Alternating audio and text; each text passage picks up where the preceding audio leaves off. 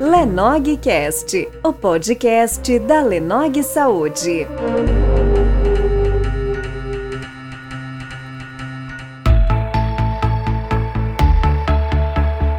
Olá, vamos gravar mais um episódio aqui do podcast da Lenog Saúde, o Lenogcast. E hoje nós temos um convidado muito especial aqui. O nome dele é Fábio e ele vai se apresentar para vocês rapidamente, para todo mundo conhecer um pouquinho sobre o trabalho dele, o que ele faz, para a gente entrar no nosso tema de hoje, que nós vamos falar sobre a DBT. Fábio, se presente, por favor. Então, boa noite a todos. Como o Leandro falou, meu nome é Fábio. Eu sou psicólogo pela Universidade Federal aqui de Uberlândia mesmo. Tenho uma experiência inicial de antes de formar e depois um pouco na área de RH. E depois de um tempo eu acabei dedicando mais para a clínica. Atualmente eu venho estudando e buscando formações nessa área de nas terapias de terceira geração, como a terapia de aceitação e compromisso, a ACT, a psicoterapia analítico funcional, a FAP, e com mais interesse na terapia comportamental dialética, DBT. Ah, sim. Então eu, eu ia até começar por isso, Fábio. O que, que significa né, esse, essa sigla DBT? Porque as pessoas às vezes não sabem nem o que, que significa, se ela é do inglês ou do português. Qual é a tradução dessa sigla?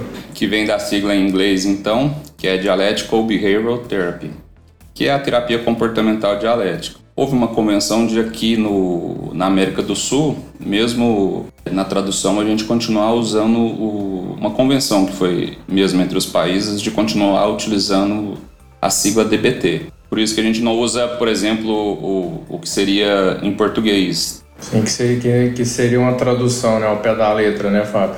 Mas o, o, o que, que é essa DBT? Ela é um tipo de, de terapia que vem de, de alguma outra grande corrente? Por exemplo, a gente sabe que dentro da psicologia tem a psicanálise, tem a terapia cognitivo-comportamental, tem a humanista, né? tem diversas.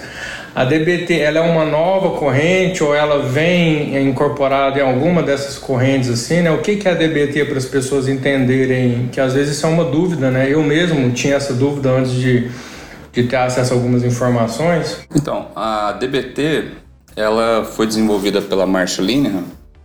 Enquanto ela estudava, né, fazia o pós-doutorado dela, ela estudava a terapia comportamental e a terapia cognitivo-comportamental. Então, ela está dentro desse, desse, dessa abordagem cognitivo-comportamental mais comportamental. Mas quando ela foi desenvolvida pela Marsha Linehan, ela também buscou ferramentas em várias outras abordagens na psicodinâmica, enfim, e até no Zen budismo. Então, assim, você, você tocou nesse assunto, Fábio, para nós que somos leigos, né, que estamos ouvindo aqui esse, esse podcast, o que que diferencia a questão da terapia cognitivo-comportamental da terapia comportamental? Não é a mesma coisa? Elas são diferentes, assim, na essência? Bom, a terapia cognitivo-comportamental, eh, ela acaba tendo uma influência muito mais forte da terapia cognitiva. Enquanto que quando a gente fala da terapia comportamental, o foco é basicamente apenas na psicologia comportamental e experimental. Ah, sim. Então, é, a, a essência delas então são diferentes, apesar do nome ser próximo, né? Que são é o TCC né, e o TC mas uma é, pelo que eu entendi, então, uma está mais atrelada à questão das funções cognitivas e a outra mais atrelada à questão das funções comportamentais, né, vamos dizer assim, né, das questões, não funções, das, das questões comportamentais em si. Uma característica que diferencia bem é que enquanto a terapia cognitivo-comportamental ela trabalha muito com o conceito de mente e corpo, a terapia comportamental ela é monista. O que, que significa dizer que ela é monista? E ela considera apenas o organismo, o indivíduo. Ela não trabalha com esse conceito de mente. Né? Até uma crítica que tem muito da análise do comportamento é que a análise do comportamento ela não trabalha com emoções, sentimentos, ela desconsidera emoções, sentimentos, crenças e não é nada disso, né? Na verdade, a análise do comportamento ela considera tudo isso porque isso faz parte do, da, do ser humano, só que ela considera tudo isso como comportamentos. Alguns comportamentos são privados, encobertos, né? O seu pensamento, os seus sentimentos, suas emoções, eu só vou ter acesso se você me comunica. E outros comportamentos são considerados públicos, né? O arrumar o óculos, o escovar os dentes são comportamentos públicos que eu posso ver. mas na análise do comportamento a gente considera tudo isso como comportamento e sim, pensamento, sentimento, emoção são objetos de, de, de estudo e de trabalho da análise do comportamento. Então acho que a principal característica que diferencia a TCC da análise comportamento é isso. Uma é monista e a outra já trabalha com essa visão mais dualista de mente e corpo. A análise do comportamento ela acaba desconsiderando um pouco essa questão, ela acaba não trabalhando com a questão de mente por ser mais experimental ainda do que a TCC. E no, no, na visão experimental, mente é mais um construto met, metafísico para explicar ou para alocar alguns processos que antes eram mais complexos de serem estudados, de serem observados. Não sei se ficou claro ou muito técnico. Não, ficou super claro, né? É uma dúvida que eu tenho, né? Tinha até agora você, você esclarecer. E, e, como psiquiatra, Fábio, eu tenho participo de congressos, negócio de ler muitos artigos e eu tenho observado que tem saído muita pesquisa falando da DBT em específico, que antigamente a gente via muitas pesquisas falando da TCC, que é a terapia cognitivo comportamental. Hoje, lendo alguns artigos sobre é, transtorno de personalidade borderline, transtorno de, de uh, os transtornos alimentares, né?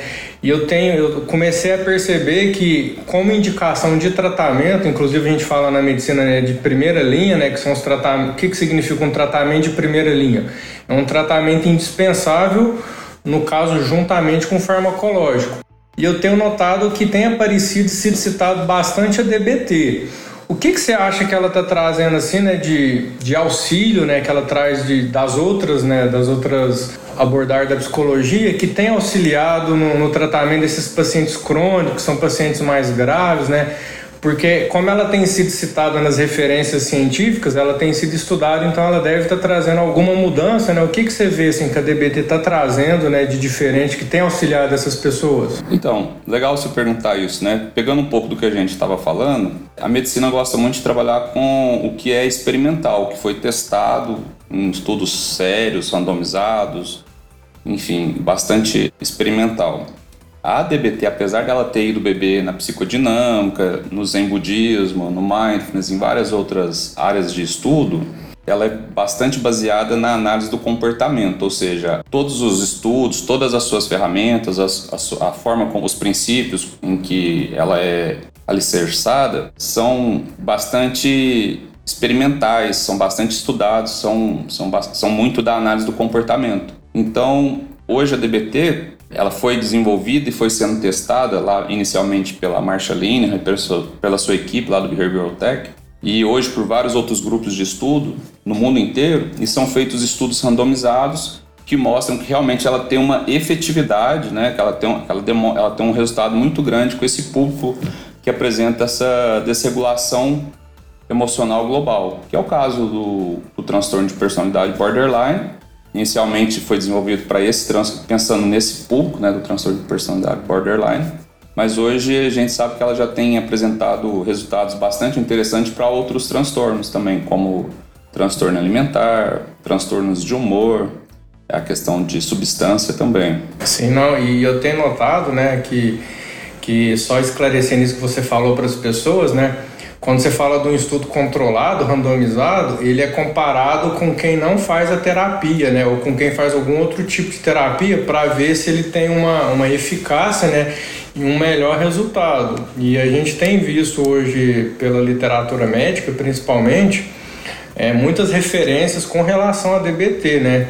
E são casos né, de distúrbios globais, como você mesmo falou, né? Falando da parte de psicopatologia e, e, tem tido bons resultados. Né? Na sua prática clínica, Fábio, você que começou a clinicar antes da DBT, né, que você teve um, um início aí em, em, outras áreas e agora que você tem esse contato, você vê assim, é, é, mais recursos, uma ferramenta poderosa, por exemplo, nos seus pacientes é, borders, que de quando você tinha uma abordagem antes da DBT e pós-DBT, isso para você fica assim claro, manejo? Fica bastante claro, por quê? É, eu falo que eu, eu vim parar na DBT, não planejei trabalhar com esse público, né? Mas aí começaram a chegar alguns pacientes com, com essa desregulação emocional global, por exemplo, com transtorno de personalidade borderline. E com a TCC padrão mesmo, eu não sabia o que fazer com esses pacientes, porque eu fazia alguma, usava algumas técnicas e não tinha resultado, tinha a questão do risco do suicídio, automutilação continuava e eu fiquei um pouco, eu fiquei bastante perdido, na verdade, não fiquei um pouco. E aí eu fui pesquisar, fui estudar. O psicólogo, o bom psicólogo está sempre buscando uma, uma supervisão. E na supervisão eu tive informação dessa DBT, da, dessa nova abordagem que era muito específica para isso. E aí o que, que acontece de diferente na DBT? Diferente do tratamento padrão TCC, que é muito utilizado, a DBT, que a gente, ah, o atendimento, o tratamento DBT padrão, ele não consiste só no atendimento individual, na psicoterapia individual. Ele possui quatro módulos de tratamento, quatro modos. O primeiro é a psicoterapia individual, o segundo é o treinamento de habilidades, que a gente pode falar mais para frente um pouquinho, especificar um pouco mais sobre o que, que é isso, mas basicamente é um treinamento em que o paciente recebe fora do momento da psicoterapia e serão treinados habilidades mindfulness, habilidades de tolerância ao mal-estar, habilidades de regulação emocional, habilidades de efetividade interpessoal, além da psicoterapia individual, do treinamento de habilidades. É oferecido também para o paciente um coach telefônico. O que é esse coach telefônico? É a possibilidade do paciente ligar tanto em, em momentos de crise, para ter um suporte do terapeuta, o terapeuta pode orientar sobre alguma das habilidades que foram trabalhadas para lidar com aquele contexto ali que ele teve a crise, ou também para relatar é, situações positivas, generalizar comportamentos que foram aprendidos e que são úteis, né? E é oferecido também, na verdade, a gente faz também uma consultoria de terapeutas. O que é essa consultoria, Leandro? Eu não sei se você percebe, a gente que trabalha com esse público acaba que a gente é afetado também pela desregulação emocional intensa deles. Então, esse, esse quarto modo é uma consultoria em que terapeutas DBTs se encontram, geralmente semanal, e lá eles vão discutir alguns casos no sentido de é, motivar esses terapeutas que estão é, em estresse, em pressão, de atender esse público que é um público complexo, e também de buscar ferramentas, buscar é, trocar experiências e técnicas para o manejo desse tipo de paciente. Então, você percebe que a DBT ela não é só psicoterapia no consultório. Existem esses quatro modos que vão te ajudar o paciente de uma forma mais global. Interessante você falar disso, Fábio.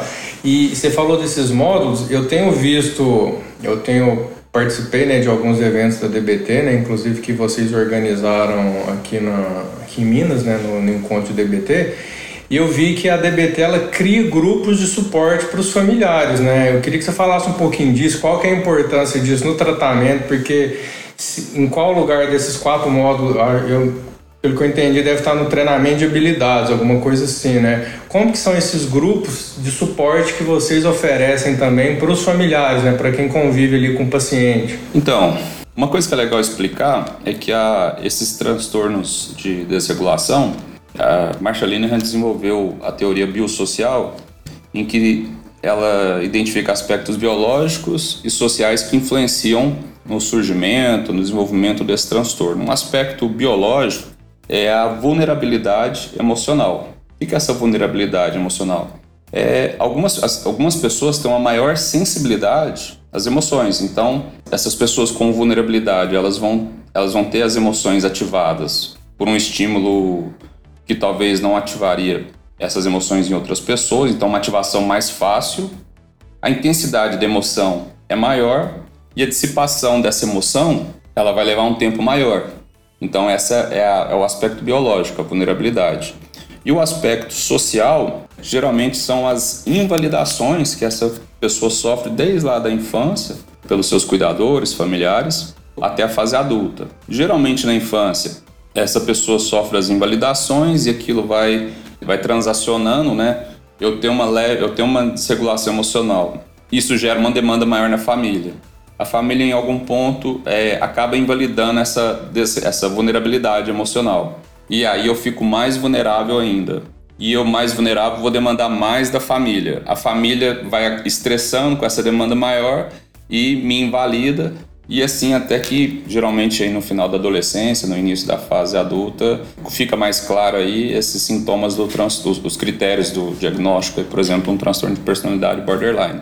Então, como a família teve um papel fundamental, né, nesse transtorno, ou a família, cuidadores, enfim, as pessoas próximas ali durante o desenvolvimento na invalidação, é importante que esses familiares sejam orientados para que essa invalidação não aconteça mais e para que eles aprendam formas mais é, adaptadas de lidar com esse paciente, que geralmente gera uma demanda muito grande e acaba desregulando um pouco a família, o terapeuta, enfim, todo mundo, não por um porque querem, né, mas porque estão vivendo esse transtorno. Então, é, hoje o que tem é validado cientificamente é o treinamento de habilidade né, para os pacientes, mas já, já estão acontecendo grupos de treinamento de habilidades para familiares. A DBT Manaus, por exemplo, oferece esse treinamento. E, e esses grupos já estão sendo estudados, os resultados deles. Mas, assim, isso ainda está num, num, num, processo, assim, já, já está acontecendo em vários lugares, já é percebido o resultado, mas os estudos com nível de rigor que geralmente a gente tem na DBT, na análise do comportamento, eles ainda estão sendo construídos. É, não, e, e, é interessante isso, né? Eu vejo isso aqui na minha prática clínica, né? É muito raro você ver um, um paciente, né, que teve um, um adoecimento mental, né, que tem algum transtorno, que não esteja inserido em um contexto familiar também patológico, né? Que a, o contexto ali familiar a gente entende de quem convive com aquela pessoa, né? Diariamente, né? E a gente percebe que, que tem esse, esse adoecimento, né? E, e aí quando você tem uma, uma ferramenta, né? Igual a DBT que tem essa possibilidade, né? De, de oferecer, né? um, um um suporte também, né, um grupo de treinamento específico, né, para essas pessoas, né, com certeza você já deve estar tá vendo que, que vem bons resultados, né, que consequência disso são os bons resultados, né. Então, a, na DBT, na verdade, boa parte do tratamento é análise em cadeia e validação. Por quê? Esse paciente ele já chega com um histórico de tanta invalidação e o simples fato do terapeuta validar suas emoções, validar seus sentimentos, já causa uma mudança no comportamento do paciente. Então, essa validação é muito importante. Na hora que a gente ensina os familiares também a praticarem essa validação, já a gente percebe claramente uma mudança é, é, do comportamento do paciente. É, a gente tem paciente em comum, a gente já viu isso em alguns pacientes, né? Na hora que a família muda um pouco, a gente percebe essa mudança nos pacientes, nos nossos clientes aí. A análise em cadeia, só, porque, só para comentar, já que eu citei ela aí, a análise em cadeia é uma ferramenta também que a gente usa na DBT, que é uma espécie de análise funcional que já existe na análise do comportamento, mas ela é mais detalhada, em que a gente identifica ali, por exemplo, o cliente traz um, um comportamento considerado ali problemático por ele. Por exemplo, uma automutilação. A gente vai identificar ali, tá, essa automutilação aconteceu quando? a tal dia, tal horário. Entendi. A gente vai fazer uma, uma linha do tempo, por exemplo, o que, que aconteceu bem antes? O que, que te deixou vulnerável para ter esse comportamento? Ah, eu não tinha dormido, eu tinha bebido, eu estava de ressaca, não estava tomando medicação. Então a gente percebe que ocorreram algumas mudanças ali no paciente ou no ambiente que deixou ele vulnerável. Aí provavelmente vai acontecer um evento desencadeante, né? Ah, meu namorado não, não pôde ficar comigo esse final de semana ou algo assim. Então eu já estava vulnerável, porque eu não dormi direito, não tomei medicação, enfim, alguma coisa me deixou já vulnerável emocionalmente. Acontece um evento desencadeante, que é pode ser qualquer coisa que o paciente tenha dificuldade de lidar. Aí depois eu tenho alguns links, né, ou elos, que são, pá, meu namorado não pôde ficar comigo, ele foi para a roça, me deixou sozinho, pode ser pensamentos, né, desse tipo, ou pode ser comportamentos. Ah, já que eu vou ficar sozinho, eu vou beber, ah, já que eu vou ficar sozinho, eu vou dirigir, eu vou sair pela cidade, eu vou zoar, até que ele chegue no comportamento problema, que pode ser, por exemplo, uma automutilação não letal. Sim. É, e, e aí é, é, igual você falou, né? Essa questão, foi bom essa explicação sua, né? Que às vezes a, a família não sabe nem que está invalidando, né? É quando você falou isso, me vem na, na memória algumas falas né, que os familiares fazem, que é essa questão da invalidação, né? De quando o familiar fala para a pessoa que que ela tem tudo, né? Que ela tem uma condição financeira boa, tem oportunidades boas, né? Então, assim, ali, ali ele está invalidando o sentimento dela, né? O sofrimento, mas até numa tentativa de incentivar, né? Ele acaba, né? São alguns vícios, né? Alguns estigmas, né? Que existem, né? E aí vai, vai invalidando isso, né? E aí, igual você falou, né? É, um, é, uma, é uma reação em cadeia, né? Vai sempre aumentando, né? Até chegar em alguns extremos, né? Da automutilação, da tentativa do autoextermínio, ou das disfunções, né? A pessoa começa a ter os prejuízos funcionais no trabalho, nas relações interpessoais. E às vezes a família não tem nem noção que ela está faz... tá colaborando com isso também, né? O mais comum é a família achar que, que está colaborando. Né? Na hora que a família fala, ah, você é tão bonita, você tem uma vida boa, você tem dinheiro, você tem saúde.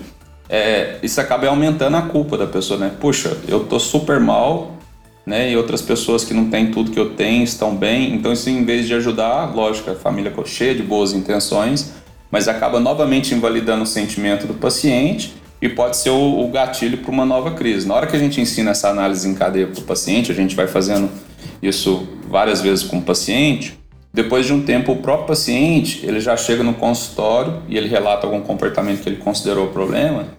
E nas primeiras vezes ele consegue identificar toda essa análise em cadeia e conforme ele vai evoluindo, o que, que acontece? Ele mesmo vai utilizar uma das habilidades do treinamento, que a gente citou agora mesmo, para, por exemplo, bom, eu já estou vulnerável, deixa eu praticar alguma habilidade de regulação emocional. Ah, houve ali o evento desencadeante, eu comecei a passar, me sentir mal, eu vou fazer algum, eu vou ter alguma, vou usar alguma habilidade de tolerância ao mal-estar. Vou utilizar, ou antes, utilizar alguma habilidade de mindfulness. Então, você percebe que está tudo muito amarradinho dentro da DBT, né? Tem ferramentas para cada situação. E aí uma outra característica interessante é que a DBT ela não funciona, ela não, não é um protocolo que eu vou pegar e seguir é, de forma muito linear e objetiva com o paciente. Ela funciona muito mais por princípios. Então, um paciente que está passando por essa situação, eu vou, ver, eu vou fazer uma análise do contexto dele, da situação que ele está passando, e eu vou utilizar ali os princípios, as ferramentas de acordo com aquele contexto, com aquele momento, com aquela demanda do paciente.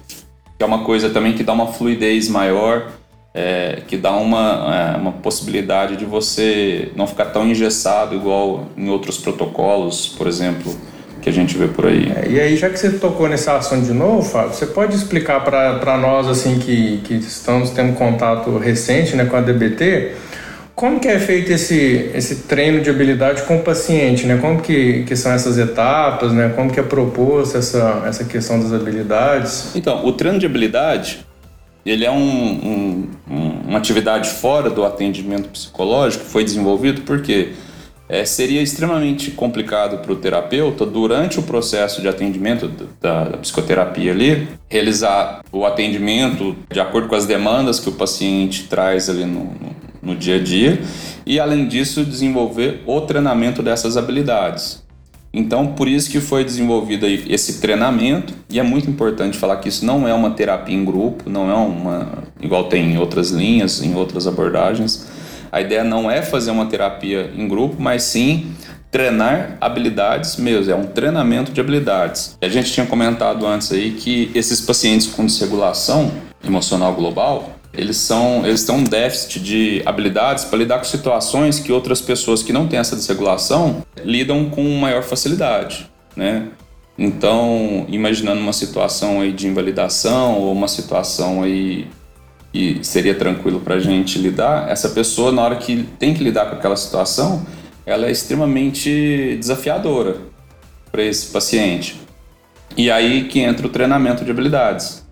Né? Por exemplo, deixa eu pensar algum, alguma situação mais simples, por exemplo, uma situação de falar não para um familiar, para um namorado, para alguém, que uma pessoa que não está com a desregulação teria tranquilidade, teria facilidade, essa pessoa com desregulação teria uma maior dificuldade de, de, dar, de falar um não para essa pessoa, e aí ela não falando não, ela acabaria concordando com uma situação que é desagradável, que é aversiva, que é indesejada, lidar com não ter conseguido falar não, lidar com essa situação desagradável geraria uma grande aumentaria a desregulação, ou ativaria ou aumentaria essa desregulação emocional, e aí possivelmente depois a pessoa teria uma, uma crise, enfim, essas crises que a gente já está acostumado a ver aí no consultório. Então, o treinamento de habilidade ele é dividido em quatro é, é, módulos, né, que é esse de mindfulness, que visa ajudar o paciente a, a, a ficar no presente, né, a não, não ir tanto para o futuro, a não, não é, é, entrar no, nos pensamentos que, que desregulam ele, né? É ajudar o paciente a, a, ter controle da sua mente emocional, essa é a definição, né? O, o, primeiro módulo de mindfulness ajuda o paciente a, a ter um maior controle, né? É da sua mente, não sendo controlado, né? Reduzir o controle da mente emocional. O segundo módulo, que seria de efetividade interpessoal, o paciente vai aprender a dizer não, por exemplo, a pedidos indesejados, e a equilibrar as necessidades dele quando o outro. O de regulação emocional ajuda ele a identificar suas emoções, reduzir vulnerabilidade emocional e também algumas estratégias para regular essa emoção logo no início, né? E por último, a gente tem a tolerância ao mal-estar, as habilidades de tolerância ao mal-estar, que são quando o paciente já está na crise, né, já está lidando com uma crise, algumas técnicas para que ele lide com essa essa crise sem ser piorando a situação, né? Ao invés, por exemplo, de ter um comportamento extremo de automutilação, uma tentativa de suicídio, ele vai utilizar outros comportamentos mais adaptativos e menos prejudiciais. Isso é aprendido no treinamento. Obviamente, na, no atendimento na psicoterapia individual, esses comportamentos eles vão ser é, cobrados, é, é, generalizados, né, para o dia a dia do paciente. Isso é bem interessante, né? E aí é da importância né, da continuidade, né, Fábio? Como você falou, nós temos alguns pacientes em comum a gente vê que aqueles pacientes que, que vêm, né, na, às vezes nas, quando se orienta uma vez na semana ou duas vezes em períodos de crise, e eles dão uma continuidade no treinamento e nas orientações, que é onde vem os resultados, né, na questão mesmo da, da continuidade do tratamento, né, porque às vezes a pessoa acha que indo fazendo uma sessão ou indo uma vez, quando achar que está em crise, né, que vai resolver, e na verdade é toda uma construção, né? Porque às vezes vai ter pessoas que vão procurar, né, alguma, algum auxílio na DBT para elas entenderem também que é um processo, né? Que precisa de continuidade, principalmente. Sim, é muito comum o paciente, quando ele sai do, do período de crise, quando ele não está tendo comportamentos que colocam a vida dele em risco, automutilação, enfim, esses comportamentos mais é, graves, ele achar que já está tudo bem, que agora ele consegue lidar com o resto e abandonando esse tipo de paciente ele abandona muito fácil a medicação. Eles tendem a abandonar geralmente eles chegam para a gente com histórico de, de atendimento por vários outros colegas psicólogos.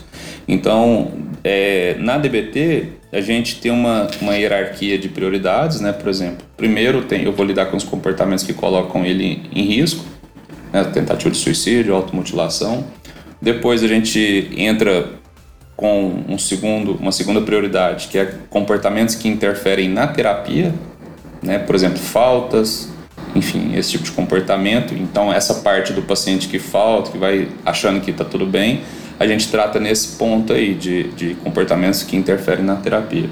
E aí depois tem outras prioridades, como questão de comportamentos que interferem na qualidade de vida e enfim. Sim.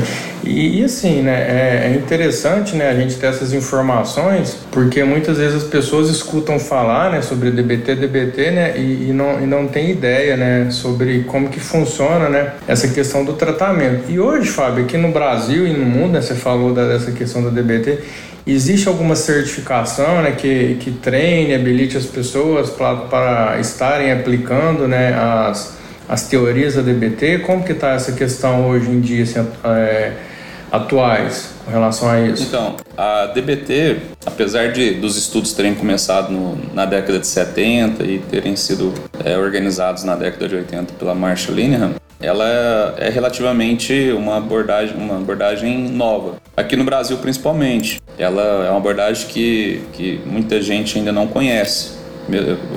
A gente atende alguns pacientes que são estudantes de psicologia e eles relatam não, não terem visto isso na faculdade, enfim.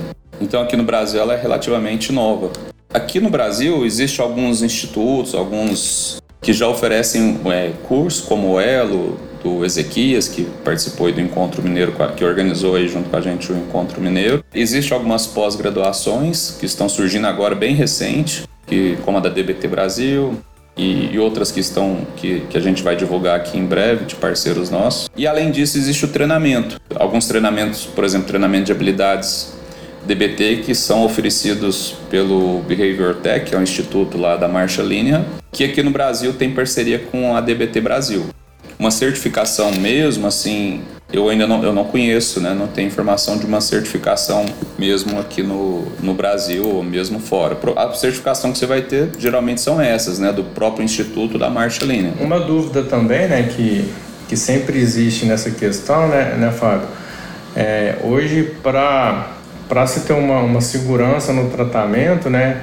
É, para alguém poder né, é, aplicar DBT, né, utilizar as ferramentas da DBT, acho que o pré-requisito que a pessoa tem que ter, né, além de ter estudado a DBT, é ter a formação em psicologia. Sim, hoje os cursos que são oferecidos no Brasil, pelo menos para DBT, eles são oferecidos para psicólogos, mas também são oferecidos para psiquiatra. Na, na formação que eu fiz na DBT Brasil, lá em parceria com Behavioral Tech, é, tinham psicólogos, mas também tinham psiquiatras. Nessas pós-graduações que estão surgindo aqui, elas também são oferecidas para para psiquiatras que querem trabalhar com esse processo terapêutico. É porque uma coisa que eu falo muito nos cursos, né, que eu acho que é importante a gente que trabalha nessa área, né, é que saúde mental, ela não é para aventureiro e nem entre aspas aí para amador, né? Então assim, as pessoas têm que olharem quem é o profissional, né, que que está buscando, porque a gente mexe ali com pessoas vulneráveis, pessoas fragilizadas, né? E hoje em dia, infelizmente, a gente vê com pessoas, né, às vezes despreparadas, às vezes não são nem mal intencionadas, mas às vezes não tem uma formação e não tem um preparo técnico, né, que a gente sabe que precisa para estar tá atuando, né, como psicoterapeuta ou na área da psiquiatria, né, para estar tá atuando ali com os fármacos. Então é muito importante a pessoa estar tá buscando as referências né, daquele profissional que ela está que ela tá indo ali né, atrás de, de auxílio, de ajuda, para às vezes não piorar algo né, que já não está fácil, né, Fábio? Às vezes pode ficar um pouco pior. É, a gente mesmo já recebeu aqui né, é, pacientes que vieram de é, terapeutas, é, enfim, desses terapeutas coach, terapeutas que não têm uma qualificação, uma, uma preparação para isso, né? E eu recebi um paciente que estava com ideação suicida, planejamento e tudo mais. E ele foi encaminhado para mim pelo próprio terapeuta que falou que, que essas demandas eram mais comportamentais. E, na verdade, ele estava totalmente perdido sobre como lidar com essa pessoa que estava tentando suicídio. E, e depois a gente foi percebendo aí, a paciente foi relatando que o que estava sendo feito lá é, acabou invalidando ela mais e pondo ela mais próxima ainda, aumentando os comportamentos aí suicidas. Então, realmente, a pessoa pode estar cheia de boa vontade, com ótimas intenções, mas a gente pode acabar fazendo, eles podem acabar fazendo como a própria família dessa pessoa, né? invalidando e piorando a condição do paciente. E a gente tem que sempre estar tá, tá falando né, e orientando as pessoas para não às vezes não, não piorarem uma situação que, que já está complicada, né, ô Fábio? Mas assim, né, a, a nossa intenção hoje realmente era só a gente né, dar uma pincelada, né, falar de algum, alguns aspectos né, gerais da DBT. Inclusive você falou muitas coisas que eu não, não conhecia, né, apesar de estar tá procurando informações sobre, né, de estar tá, é, atento a essas questões.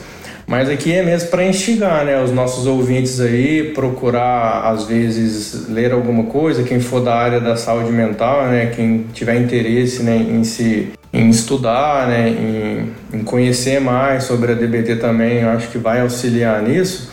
E uma, uma pergunta que, que foi enviada, que eu anunciei no, no Instagram que a gente faria esse podcast, é que se, se a DBT, como ela é nova, se ela pode ter, pode ser feito atendimentos online, se hoje já está se adaptando né, com essa nova realidade, como tem sido a sua experiência com isso, Fábio? Quem mandou essa pergunta foi a Camila.